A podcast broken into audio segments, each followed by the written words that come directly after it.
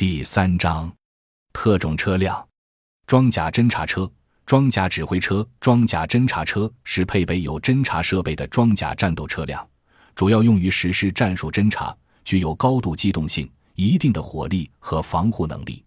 装甲侦察车分为轮式和履带式两种，有时也将安装大口径火炮的侦察车称为战斗侦察车，而一般的则称为装甲侦察车。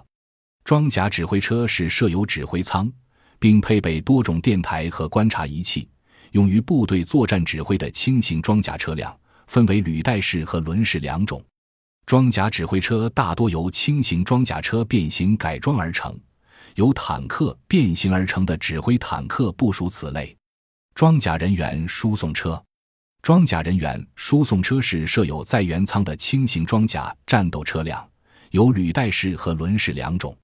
它具有高度的机动性、一定的防护力和火力，主要用于战场上输送步兵，也可用车上武器和车载步兵的武器进行战斗。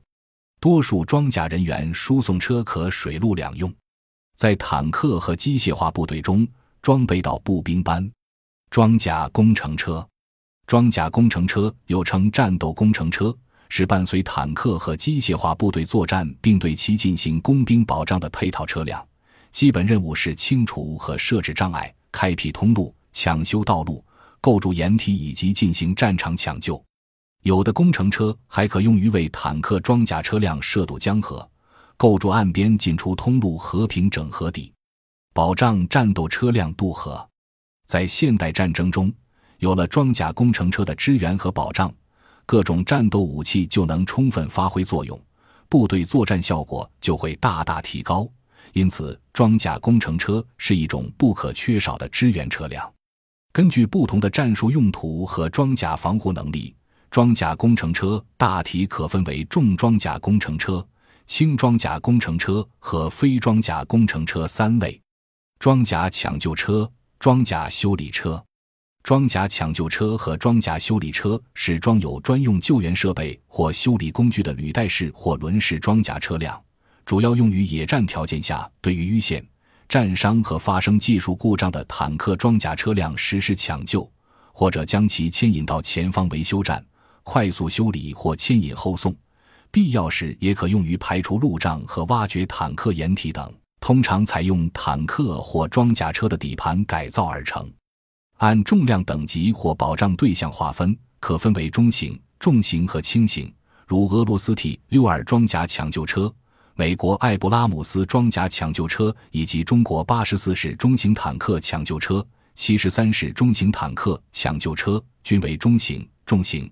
巴西伯纳迪尼履带式装甲抢救车和中国七十九式轻型坦克抢救车均为轻型。按底盘的结构形式划分，可分为履带式和轮式；按车载设备划分，又可分为牵引型、抢救牵引型和抢救修理牵引型。装甲架桥车，装甲架桥车是装有制式车辙桥和架设撤收机构的装甲车辆，多为履带式，通常用于在敌火力威胁下快速架设车辙桥，保障坦克和其他车辆通过反坦克壕、沟渠等人工障碍或天然障碍。在前线和前沿地区，往往存在着大量河流、沟渠、陡壁、FT 谷。反坦克战壕以及被破坏的公路和桥梁等天然的或人工的障碍，需要利用不同的军用桥梁系统来克服。军用装甲架桥车能机动、灵活而且简单的克服这些障碍。按桥梁结构和架设原理划分，可分为剪刀式架桥车、平推式架桥车、单节翻转式架桥车和车台式架桥车四种。按架桥车采用的底盘划分，可分为履带式和轮式两种。轮式架桥车又可分为普通型、两栖自行型和拖车型三种。布雷车、扫雷车。布雷车是利用机械装置布设地雷场的专用车辆，用于在战争过程中快速机动布雷，也可用于预设地雷场。按行驶方式，布雷车可分为拖式和自行式。按布雷过程可分为自动式和半自动式，按布雷方式可分为放置式和抛洒式。扫雷车是装有扫雷器的坦克装甲车辆，用于在地雷场中为部队开辟道路。按扫雷方式，扫雷车可分为机械扫雷车、爆破扫雷车和机械爆破联合扫雷车。在战斗前，扫雷车可根据需要挂装不同扫雷器材。在现代战争中，它们都是进行地雷战、实施机动和反机动的重要工程装备。牵引车、运输车。牵引车主要用于将火炮牵引到前线阵地投入战斗。牵引车全部为履带式。运输车主要用于将物资送到前沿阵地支援战斗，有的也可运载步兵或承载个别成员。这两种车根据用途划分，可以分为履带式火炮牵引车、运输车和后勤保障支援车三种。雪地车，雪地车有时也称全地形军用输送车。是一种在雪地、FTD、沼泽地、水淹地、泥泞地或沙漠地执行任务的履带式后勤保障车辆。在北极边缘积雪区 （FTD） 或其他特种地带，气候寒冷、环境恶劣，士兵穿着笨重，行动不便，在生理上和心理上都受到很大压力。部队后勤保障小分队的处境非常艰难。